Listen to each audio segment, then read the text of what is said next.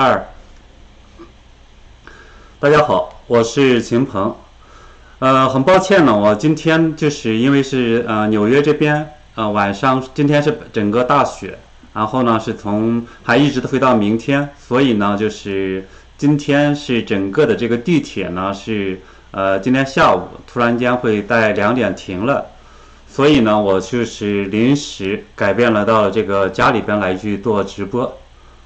呃，很抱歉，所以呢，就是我们呃今天原定于呢是呃七点钟开始，现在呢是呃七点四十多了，所以很抱歉哈，啊，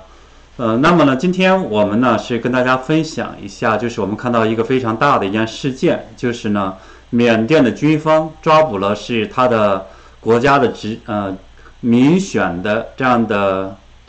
就是执政，就是他因为呃昂山素姬。这样的话呢，实际上在整个全呃全世界引起了一个轩然大波，所以呢，我们今天就谈一下，它是各国的反应，特别呢是谈呃拜登和习近平他们的这种反应，这也是我目前看到呢是呃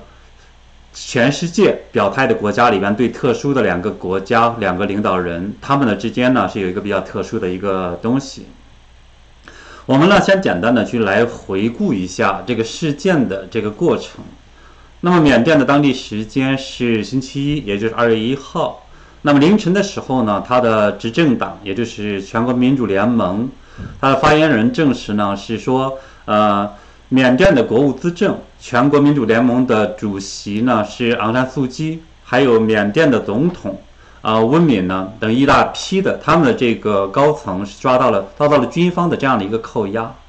那么几个小时之后呢，我们看到是，呃，缅甸的军方这边，他这个陆军电视台，他就发表呃这样的一个视频的演讲，叫视频的这样的一个播报，说呢是军方接管了政权，全部的权力已经交给了这个总司令，叫做敏恩莱、敏昂莱。这个翻译好像不太一样。那么在下午的时候呢，呃，缅甸军方就宣布说呢，是国家进入了紧急状态，为期一年。之后呢，他还将进行大选，把权力移交给新的这个执政党。而在选出这个新总统之前呢，那么第一副总统就是叫做敏锐，他将出任代总统。而这个副总统呢，因为是由国会，他之前的时候。二零一八年的时候，国会的这样的一个，零八年的时候，它有一个席次，这里边规定呢是百分之二十五的这种军选议员推选的，所以呢，相当于还是军方的在代行这个副总统，代行总统。那么随后呢，我们看到是缅甸军方呢宣布罢免了，就是。之前的二十四名的部长和相关的这些代表呢，任命了十一个新的部长，包括是财政部长、卫生部长，还有内政部长呢，还有外交部长这几些人。那么还特配合了呢，推出了其他的一些措施，包括呢是宵禁，每天晚上十点到第二天六点，而且是我们现在看到的报道呢，是说这个军方在呃首都。内比都呢，还有这个主要的一些城市，仰光等等封锁了一些道路。那画面上的话，我们也看到很多有这种呃路卡。那因为是在家播呢，我现在好多这种画面还有视频没有办法跟大家去呃插入进来。回头呢，我们下一次的时候会把它类似这种播报的时候呢，会跟大家是把这些弄出来。那么。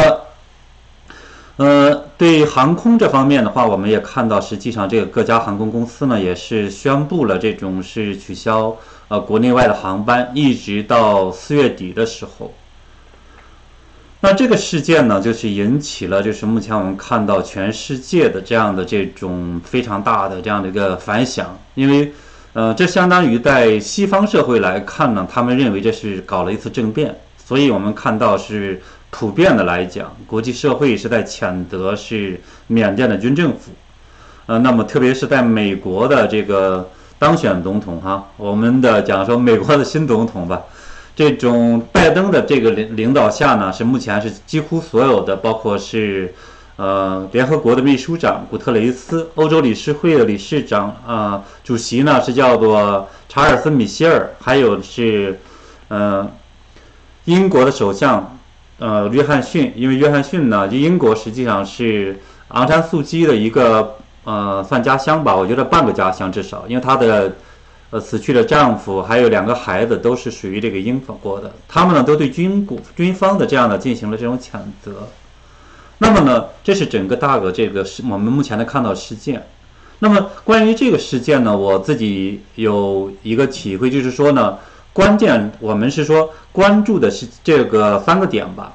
第一个就是我认为是说要探讨一下说这个民盟就是到底有没有就是选举作弊，这个很关键。因为如果说我们看到呢，它有真实的选举的这种舞弊现象呢，那么实际上来讲，军方的这种行为，那也就是变成了他违捍卫宪法，因为缅甸的宪法里边它实际上是有这一条的。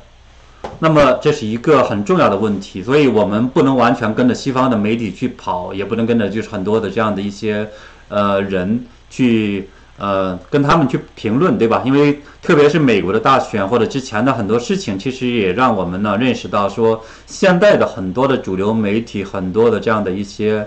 呃，所谓的一些主流的意见的话，它未必是真的，所以我觉得我们自己要有一个自己的一个分析的方法和角度，所以我觉得这是很关键的一点。那么第二个这个关注的点是什么呢？就是这里边对缅甸来说影响最大的两个国家，那么第一个呢是美国，第二个就是中国，就他们的真实的态度到底是什么？还有呢，为什么？嗯。因为这个，我觉得也很关键，是会因为它影响到接下去的缅甸的发生的这种进程，接下去会往哪儿发展。另外呢，实际上也可能是导致这件事情发生的一个根源。那么我们待会儿也是跟大家去分析一下。第三个就是这个事件对国际社会到底会产生什么影响，包括我们看到的民主进程，以及呢对东南亚整个这种局势会产生什么影响。所以我觉得呢，整个我们看到努力的从这三个角度去分析这个事件，就会呃更好一些吧。我觉得。那么第一个，我们来看说民盟到底有没有作弊？那么军方的理由呢？目前就是抓捕他们的理由，就是说，呃，昂山素季的这个执政党在去年的十一月份的大选中，他作弊了。那么这。过程中呢，我们也看到他是说，嗯，他没有正确的这样的一个对待和处置，没有给一个和平解决的一个态度，或者是整个合适的这种做法，这就很像，呃，我们看到的这个美国，对吧？当然，我们先不讨论那边。那么，在二零二零年的这个就是缅甸的这种议会选举中，也就是说，实际上的话是在十一月份完成的。那我们看到呢，民盟的就是得票率，它是得了这个百分之八十三，呃，也就是说赢了四百七十六个这种席位中的三百九十六个。那么和二零一五年它的上一次这种选举呢，夺了更多的这种席位。而另一方面的话，我们看到军方所支持的就是政党呢，叫做联邦巩固与发展党，它呢只得了这个是三十三票，三十三席，得票率呢百分之六。而上一次呢，我看到的说法是说这个得票率是百分之八二十八点五，那么就是说这种情况下的话，它可能导致呢没有办法在这个过程中再进一步的形成这种联合的政府，就是说政权上来讲产生了这种冲撞，所以这种情况下的话，最后大家就翻脸了，所以这是我们看到的这个直接的它的一个指控。那么到底有没有作弊呢？那我从呃，一些不同的信息来看呢，我认为他肯定是作弊的，只是呢，到底有多大的一个规模，到底有影响多大？说实话，这个因为我们没有看到更多的这种证据出来，所以呢，还在呃待观察。那么按照军方的说法呢，是八百多万的，甚至说八百到一千多万的这样的这个呃票，可能有类似重复投票啊，类似没有身份证的投票啊等等这种现象。那么可能大家也比较熟悉的一些作弊的方法，这个事呢也不是说现在才开始的，从大选之后，就是十一月份之后，我们就看到他已经开始在争吵。那军方的那就在指控，然后后来呢还要求是联邦选举委员会呢，他公布一个十一月份大选最终的选举人名册，然后呢对比一下，他想看看到底谁里边有没有一些作票的这种现象。但是呢，我们看到联邦选举委员会也是没搭理他。那么，所以呢，这个吵架一直吵到了是前几天，那个时候其实已经看出来说是军方是准备啊采取行动，相当于最后通牒的那么一个性质了。也就一月二十六号，我们看到呢，军方是在首都内比都呢，他是搞了一次新闻发布会，邀请了当时是国内外的记者参加。那么军方就在记者会上就表示说大选存在舞弊，然后找到什么证据、投不投票等等这些现象的东西。然后他们也想呢，说是想和这个民盟进行对话，解决问题。而民盟呢，他没有第一时间去会对答。然后呢，这个同时，其实我们还注意到，还还有一些小党。这些小党呢，其他反对党呢，也是呼吁是用呃对话的方式解决。那么在新一届的这个会议结束之前呢，就是二月一号，否则的话就二月一号的时候应该是呃这种会议闭幕，然后呢二月二号政府正式上台了，因为这个他们是主要是谁获得了议会的这样多数席位，他就可以实际上是可以真正执政了。这是很多国家是类似这种做法。那么。他是想在这个时间去解决问题，然后呢，还有那些呃少数党的话提出来说重新计票，对存疑的票进行这种查证等等的，就是这么做。但是呢，民盟他就没同意。那么到一月二十八号呢，那就是联邦选举委员会正式就否认了军方的这个指控，表示呢没有就是发现能够影响选举可信度的证据。就这句话大家好像挺熟悉，对吧？就是说，他承认有，但是呢，说没有没有足达到足够的影响可信度的这这样的一个呃程度，所以呢，这个很很熟悉，也这个好像是我们在过去的两个多月之内的话，看接近三个月了，十一月三号对吧？美国这边，所以这是很像，所以通过这一点来讲，其实我的判断就是他们其实承认是有作弊的，当然呢。还有另一个角度，我认为他其实也是有作弊的这种行为的。那么待会儿我们来看。那么这第二个问题呢，我们说对比一下这种对缅甸影响最大的这些国家，那么美国和中国它到底是个什么样的态度？那为什么它会有这种差异呢？我们也来看一下。就是目前我们看到呢，就是关于西方的这些民主国家呢和。亚洲的这些国家，它的这种态度和措辞就非常微妙，它不一样。那比如说是西方来讲，它目前主要就是谴责政变，直接说那是政变，然后呢要求释放昂山素季，还有这个温敏等等这些被抓的这些民盟的领导人。然后呢，而亚洲国家就很有很有意思，而这个微妙的话呢，其实也是我认为说民盟它是作弊的一个证据之一，因为。比如说，我们讲到，在这个整个缅甸民主化过程中起了很大作用的是印度尼西亚，他的外交部在发表的这第一条评论中，他就说深表遗憾，呼吁呢缅甸遵守叫做东盟宪章，强调遵守民主原则和宪法统治，还督促呢是各方通过现有法治保持克制对话来去解决有关对军事选举结果的这种争端。这个其实大家能够读出这里面的味道，对吧？他没有去谴责，也没有说这是政变，他去强调说各方去解决、讨论怎么去解决这种选举争执的问题。这是印度尼西亚。那么日本呢？这个实际上在近些年对缅甸的投资里边也是比较多的，而且呢，呃，我记得前一阵的话，看到嗯啊昂山素姬和日本这边的话，这种会面的时候还探讨过是投资的问题。那么日本就呼呼吁呢，是释放他这昂山素季，然后呢是恢复民主，并呢是讲呼吁军队呢迅速恢复民主政治制度。这个呢是要求他能够去呃民选，就是说解决这么一个结果。看起来呢，日本似乎是倾向于保持那边的这样的一个昂山素季这边的一个态度。那么印度呢，我们看到这也是他的一个大的这种近邻。他就在这样呢，他是表示我们对缅甸发生的事儿深表担忧，然后呢，印度一直为这种缅甸的民主过渡呢是提供持续的支持，认为呢应该尊重法治和民主这种机制，这个很也很有意思，他没有更多的提出来很这种具体的一些做法，所以呢，其实相当于把球踢给了这个缅甸的军方，也就是说，实际上他是应该是认为他有他的合理性的，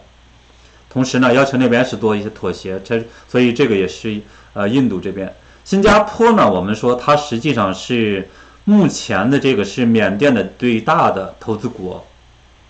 呃。他跟印度这个立场很像，他是也是说表示担忧，然后希望各方表示克制。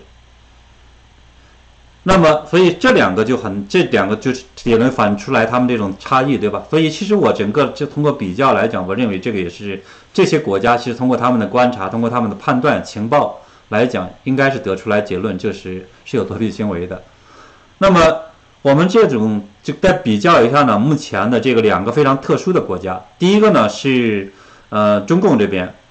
第二个呢是呃美国这边，中国政府呢到目前我看的所有的报道里边的话，它没有政变这个词儿，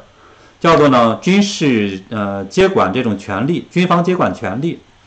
而中共外交部的发言人汪文斌等他就说是，呃中国是缅甸的友好邻邦，希望缅甸各方在宪法和法律框架下，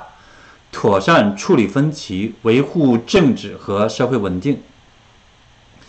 这种态度其实呢，意思是说呢，啊，不管怎么着，你们谁能够呃，最后怎么解决成什么样子都行，只要社会和政治稳定就行。其实就这意思。那么也就是一会儿我们看他为什么这么干。那么，呃，白宫这边呢，他是这么讲的，他说呢是反对破坏缅甸民主过渡并破坏最近选举结果的任何企图。如果不取消这些举措呢？不释放被捕官员，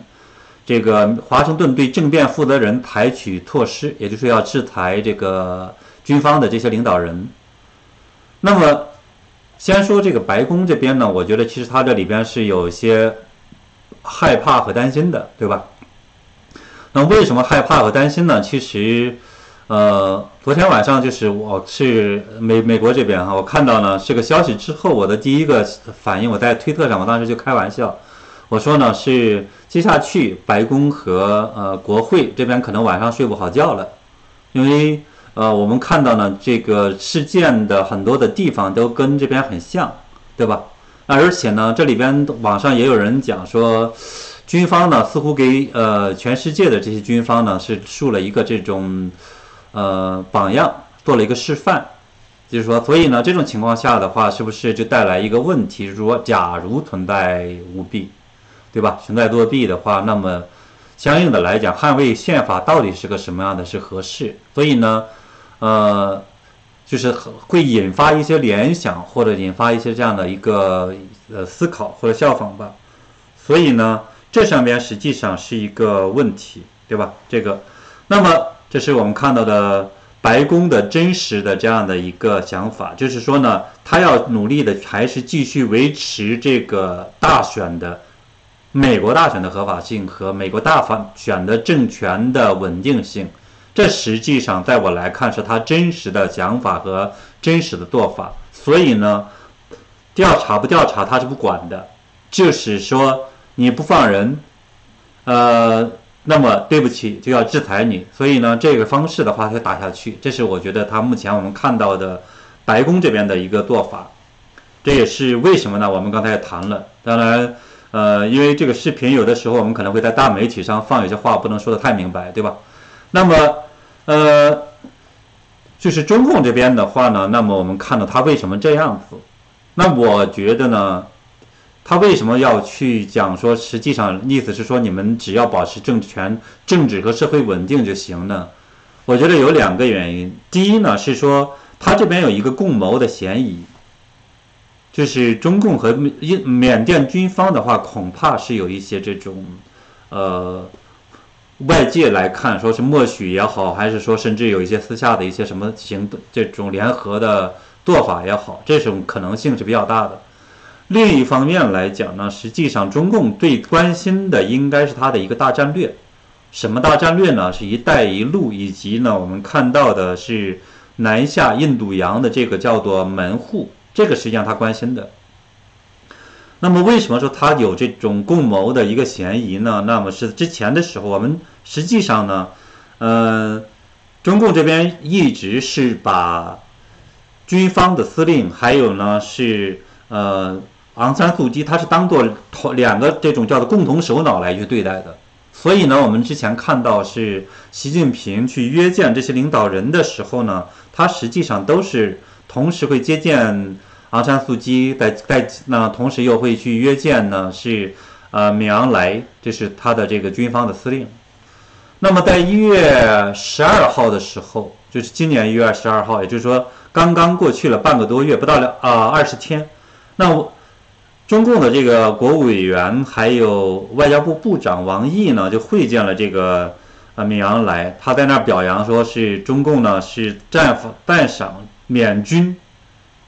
强调是缅军以民族振兴为己任，从长远角度考虑思考国家未来发展。坚持呢是中缅传统友好，促进两国是波啊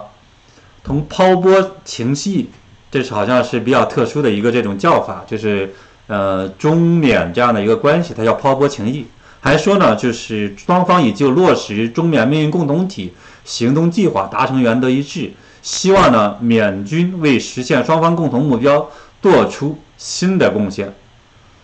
这里边就我觉得蛮有意思的这种措辞，就就在赞赏缅军如何如何，然后怎么样的让他们新的目标，然后新的政府等等这一切来讲，其实我是觉得这里边是很很有鬼的，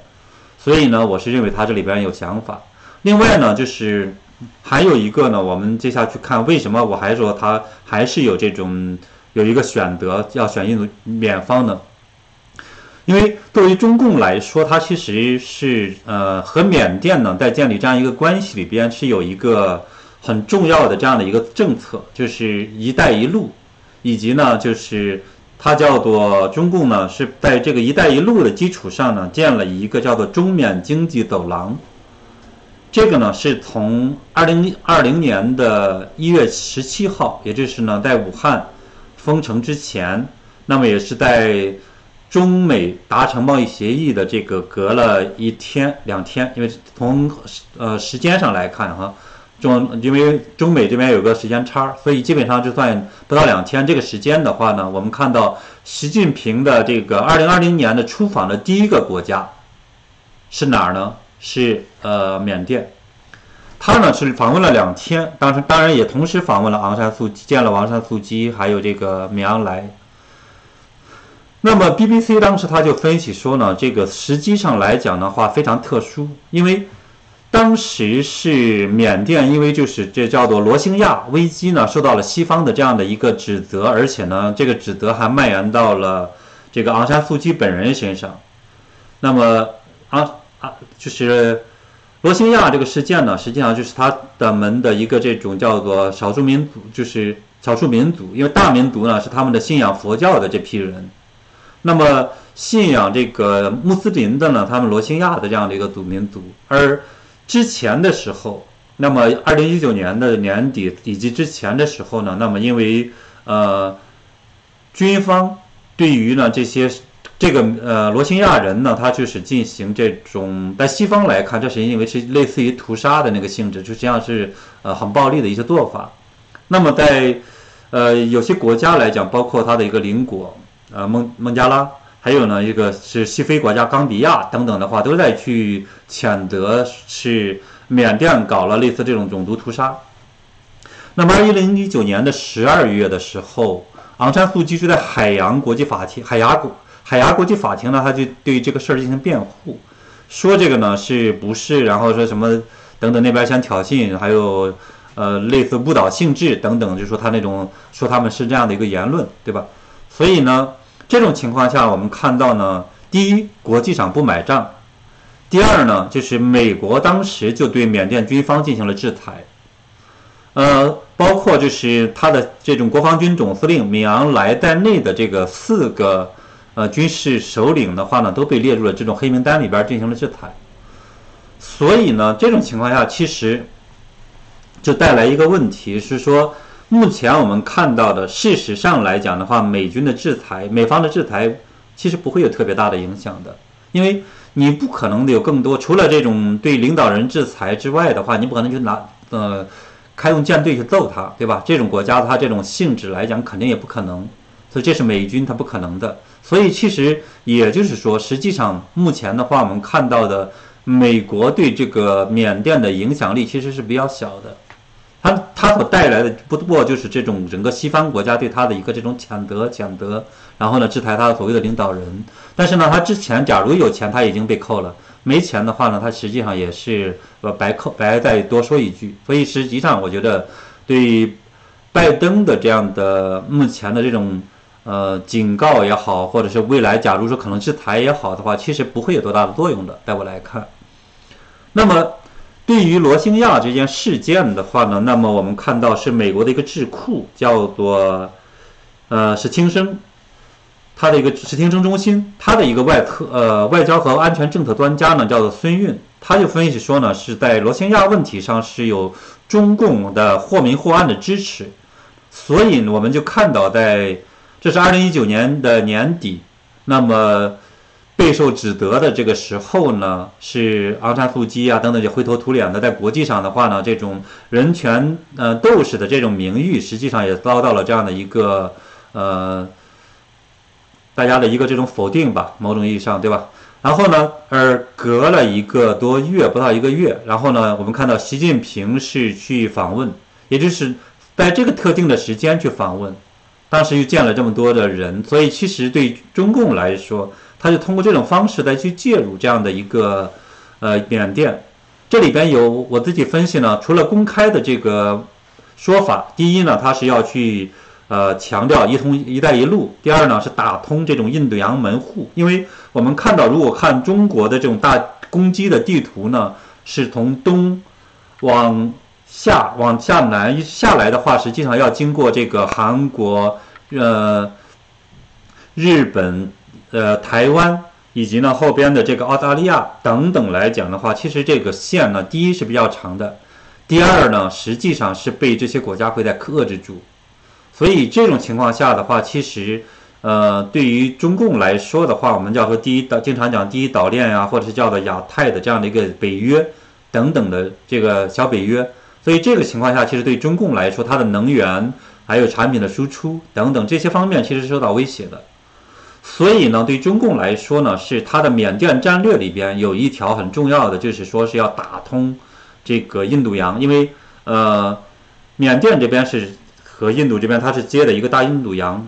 然后呢，它如果直接下去的话，那么它未来的这些这种出口啊，其余的东西，它多了一个能源和这种物产的这样的一个这种新的通道，所以对中共来说，这是它的一个构想，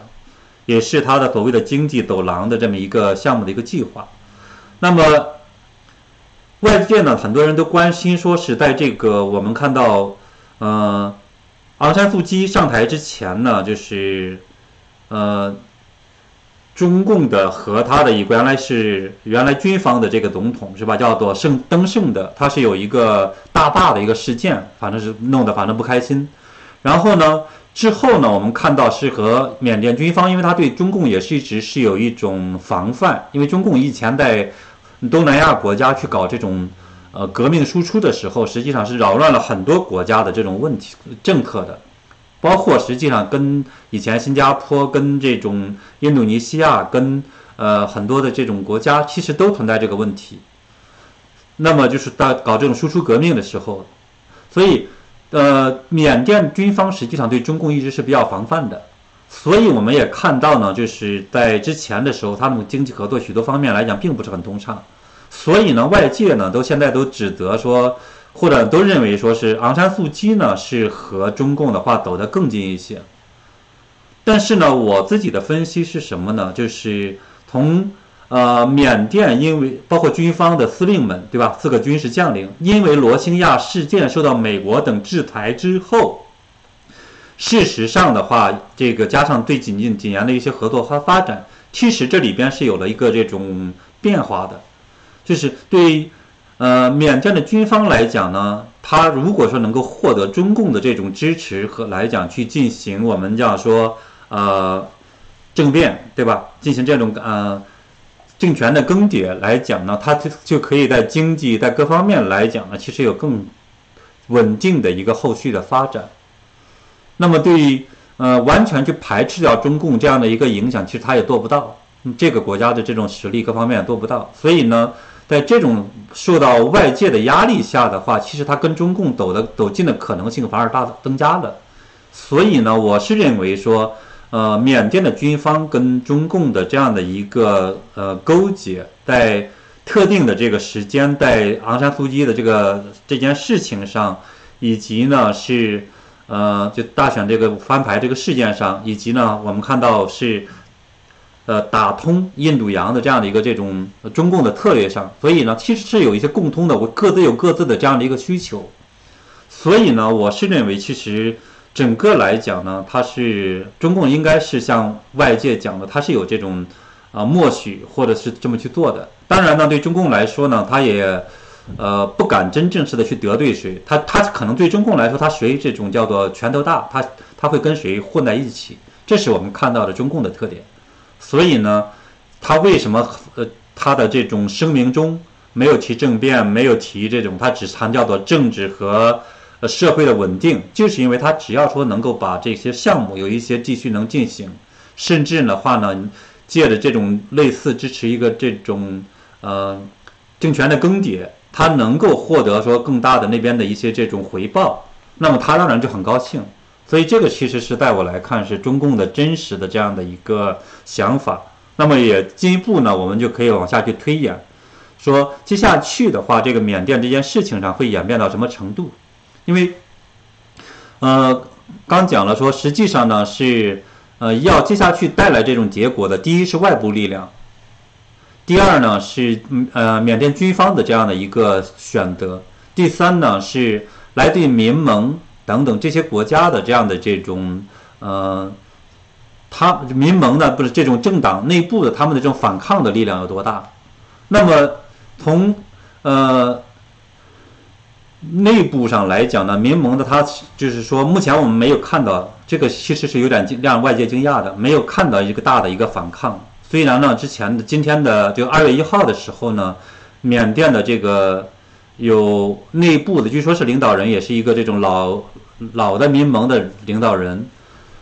写了一个这种打印了一个字，说是昂山素季的话，然后他有签个人的签字，就是民盟的这个人的签字，还不是昂山素季的，说是是他们去反抗游行示威抗议啊，但是我们也没有看到有大的游行示威和抗议，而且外界也对这样的一个是不是昂山素季本人的东西其实是怀疑的。那么在呃。面对军方的这种的做法呢，其实我们在过去来讲的话，很大一个程度上，实际上我离看到的呢，呃，缅甸的民主化实际上是很大一个程度上是军方的让步，而不是因为那边的话有多大的这样的一个反抗力量。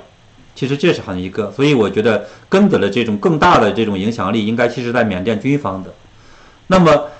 军方呢，接下去会怎么做呢？那么也就是我们，我认为他其实是会应该按会像他按照这么去计划的这么去做，除非的话呢，过程中谁能给了更好的一个条件，否则他可能会变一下，否则的话，我觉得可能也就这样了。甚至来讲的话，换句话讲，这个呃昂山素季因为七十五岁了嘛，接下去的这种政治生涯很可能也就结束了。那对于中共来说呢，是不是他和还有美国他们呢对接下去的这种？啊，缅甸的政局的影响会有多大呢？我觉得中共来讲应该不会直接介入他的这种军事或者其他的这种行动，他可能就是去谈说你们谁能谈好了，谁都可以。所以我觉得他经济或者其他这些做压力，目前来讲只要能保证稳定，他会给相应的这些支持，这个是他的一个。所以，呃，这是呃习近平他们这边的一个选择。对于美国来说呢，刚才其实已经分析过了，美国这边其实没有特别多的牌，因为他现在更着急的其实是呃内部的一个稳定。所以呢，我们看到的实际上这个拜登政府上台之后，他努力的所做的几乎所有的核心，都是去把内部想办法给他压下来，给他平息下来。因为呃，这就就因为原因的话，因为是去年的大选是有极大关系的。所以呢，这个是整个接下去的我，呃，我们看到呢，很可能就是说会这么去演变，但是呢，它可能会在全世界范围内反而会有一些这种关于类似这种事件的一些讨论、一些这种发酵的东西，但对缅甸本身的政局的变化呢，未必会有多大的影响。那么对于很多人来讲的话，也是比较去呃担忧，或者是叫做呃我们叫说嗯伤心吧。甚至我看的有的人讲说，这种似乎是不是的话，缅甸这种民主化这种转型呢，是遭到了挫折。那么在我来看，其实还未必，因为首先一点的话，我们还是要回到那个话，到底说有没有大选的一个舞弊的问题，这实际上是个很关键的。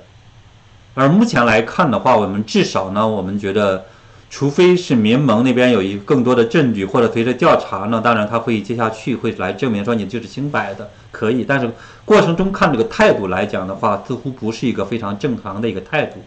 所以这是一个我呃认为的。那么对于昂山素姬呢，这个人我们也看的看出来了，就是说，虽然他过去的这个在被拘禁期间。一九八九年到二零一零年的话，这个期间被拘禁了十五年，后来又被成为一个这种民主的灯塔，被尊为这种昂山素姬夫人，对吧？等等的，还获得了啊一九九一年诺贝尔和平奖。但是呢，就是二零一九年的这个缅甸的镇压军队镇压的这件事件呢，实际上是从对昂山素姬来讲，其实已经是丧失了个人他这种声誉，所以。他甚至呢会在海牙这种法庭上为这个辩护，所以某种意义上来讲的话，其实可以理解为这是两个这种都有独裁性质的这种独裁者的一个这种掐架。所以呢，我倒不认为这是有多大的一个民主的一个这种伤害的问题。所以呢，这种半民主状状态的这种变化中的这些国家来讲的话，其实一步到位，其实往往也是很难的。就包括台湾的话，其实我们也看到它有一个波折。所以我觉得。这个呢，是不是如果说他，嗯嗯，军政府这边呢说能够摆平这件事情，接下去呢能够又有一个所谓的和平的去选举再去走来讲的话，那我觉得我们还得可以往下去看，对吧？那对于呃昂山素季的这种变化的话，其实呃让我想到了一件什么，是一个这种呃老的一个故事，就是我们。呃，之前的时候，前两年在网上有一个故事，很多人在流传，是说，呃，当时呢是，呃，一九四五年那个样子，好像是一九四四年那个是，呃，很多的这些记者，有包括外籍的，包括中国的这些记者呢，跑到延安去，然后把回来之后呢，跟宋美龄在那儿去鼓吹，说共产党人廉洁，然后是理想有理想，有为事业献身等等的东西。那我们看到呢，宋美龄是说她不信，这个呢是，呃，她后来就到了这个川川口那儿去看了看长江，然后后来就回来之后说说，如果你们讲的他们的话是真的话呢，我说那么我说，我只能说他们还没有尝到权力的真正的滋味。那么这个故事呢，实际上是史迪威呃与美国在华经验一九一一到一九四五这个书里边。也是呃，中国的商务图书馆在一九八四年的一个这种叫路灯屏的一个翻译本的话，这里边的一段的文字。所以其实我是想说什么呢？呃，昂山素姬的有那段时间的这样的一个所谓的民主的表现，以及他后来的这样一种选择，其实很大一个程度上是没有经得起这种考验，对吧？有了权力之后，那么不是每个人都能够经历的，就是权力的考验，也不是每个人都能够愿意的话，踏踏心来是只拿一美元，对吧？给一个国家的民众呢是多牛多马的这种天天，呃忙忙十几个小时去工作的，并不是每一个人都能做得到的。所以呢，呃，对民主的这种理解，对这种正常的社会的理解呢，我觉得也是我们需要看他的实际的作为，而不是完全看历史。所以这个是，呃，我的一个理解。所以呢，接下去的他对于说这个怎么的发展，也是跟这种许诺和成就是有关系的。昂山素季实际上在呃上台之后，就二零一五年上台之后，在政绩方面的话，其实做的也不怎么地。比如说呢，是呃近些年的它的经济增长率实际上是呃。到了多少呢？是原来的时候，二零二零年的话，比如说原来是计划是说百分之二点，呃六点六点四，因为二零一八年、二零一九年都是这个数字，而之前的时候就是，呃，我们看到那个半民主时期，呃，就是上一个就是军政府之后的那个时期的，它实际上他们的经济发展还要更快一些，百分之八的一个速度。所以在其他很多方面，包括疫情的防治啊，很多方面其实做的也并不怎么好。所以不是说有完全有一腔民主的热血，就就没有能力就行了，也不是呢说现在我们看到的像美国的有一些这种政权一样，对吧？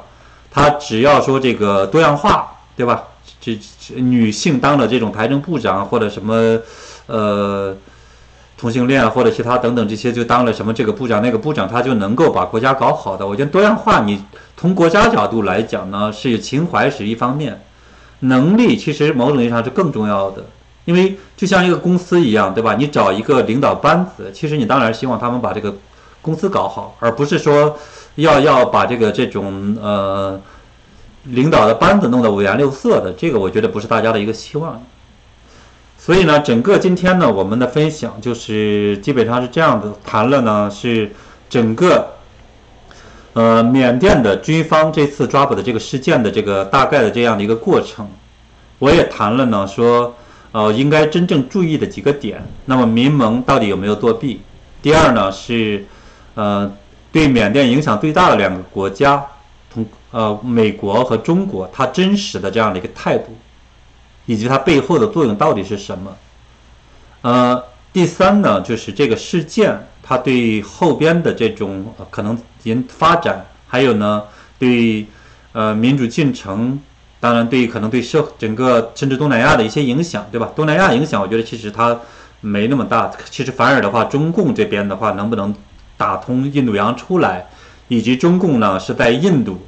以及呢，是南中国海，甚至在台湾等等这种的做法，这个反而会经更大的影响到说，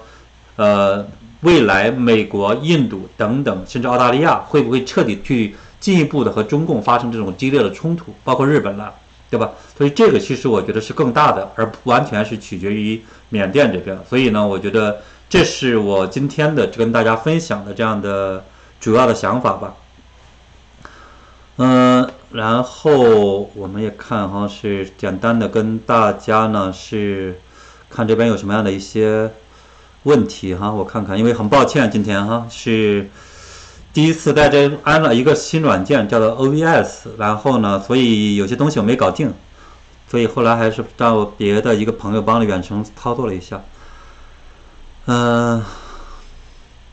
推翻舞弊政府不是好事吗？对，跟中方近，这个实际上是有利益的交换吧？我觉得，所以呢，是如果是有舞弊来讲，其实我觉得从合法性上来讲，它是有合法性的，这是我的理解，对吧？呃，然后当然你说跟中共的走得近，我觉得这个东西它是小国家跟中共来讲，它是有些很微妙的东西的。你说完全服从于中共，我觉得他也不干。嗯。吴祝云，然后呢？为什么这个习于拜登要急坏？对，刚才说了，对吧？是有有有心虚的原因，也有呢，是很担心接下去会不会影响到他的一个政治利益，包括中共的“一带一路”啊，包括呢拜登这边的这种国内的这样的一个稳定啊。因为现在呢，就是呃，怎么讲呢？我们打个比方讲，对吧？呃。一个一个小偷来讲的话，如果说是出了事情来讲的话，他当然最讨厌的是街上有人在喊小抓小偷了，对吧？所以我觉得这是一个比较讨厌的事情，对于某些人来讲，是吧？呃，军方跟军中共更近呗？其实这个东西很难说。我刚才说了，实际上中共军呃缅甸军方之前跟中共是没那么近的，但是近些年呢，似乎阿泰夫基更想跟中共好像走的稍微更近一点，但是呢。阿丹夫基实际上也没那么大的这个完全的绝对权利，所以其实这个跟中共的一些境界，我觉得也不完全是阿丹夫基的问题，其实跟军方缅甸军方也有关系，所以这个很难去说他们到底怎么样子，就是都有问题吧，这么说。呃，拜登团队没有牌，不是美国的问题，对我我觉得他没有牌，对，所以呢，他只要跟中共关系好的话，就不可能有牌。对，这个是呃网友说的非常对，因为他要想跟他交换带什么气候问题啊，甚至是世界卫生，呃，就是卫生组织问题啊等等上去做合作，所谓的这种交流来讲，那本身就是与虎谋皮，对吧？那么同样他又要条件嘛，那那要什么条件？当然就是一些不该让的条件，呃。沉默，对，是有道理。权力本身就是魔鬼，对，所以我觉得是这样的。权力未必是魔鬼，但你得能够就跟金钱一样，也不完全是魔鬼，对吧？但是只是大家呢，我觉得是存在一个问题，是说，呃，能不能经得住考验？就包括习近平，你说在他真正当选之前，甚至他刚刚这个十九大之前，他就那么坏吗？其实我个人不这么认为的。但是呢，随着这种权力面越来越在握的时候的话，越来越膨胀，到最后甚至呢是膨胀到了不知道自己姓什么，这个就就没法要了。所以呢，其实我是觉得现在呢，不管是对美国的关系，还有对呃缅甸的关系上来讲，等等，在国际上来讲，很多人都担心说是中共的话，接下去拜登的这样的一个软弱，会不会导致说是比如台湾被出卖，或者是呢呃中国人民被出卖？我倒是觉着呢，有一点其实是可以稍微放心的。我之前也讲过，说习近平本人的这种，呃，我们叫什么呢？就是说加速师的这个角色，他这种张狂，这个呢是毛病是改不了的。所以呢是要放心他这一点。只要他改不了来讲，他一定会穷折腾。只要他穷折腾的话，国际社会一定不会饶他。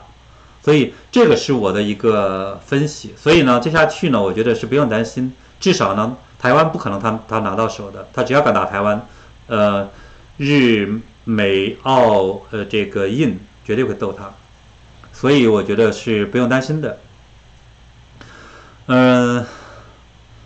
人民币最近怎么样了，对吧？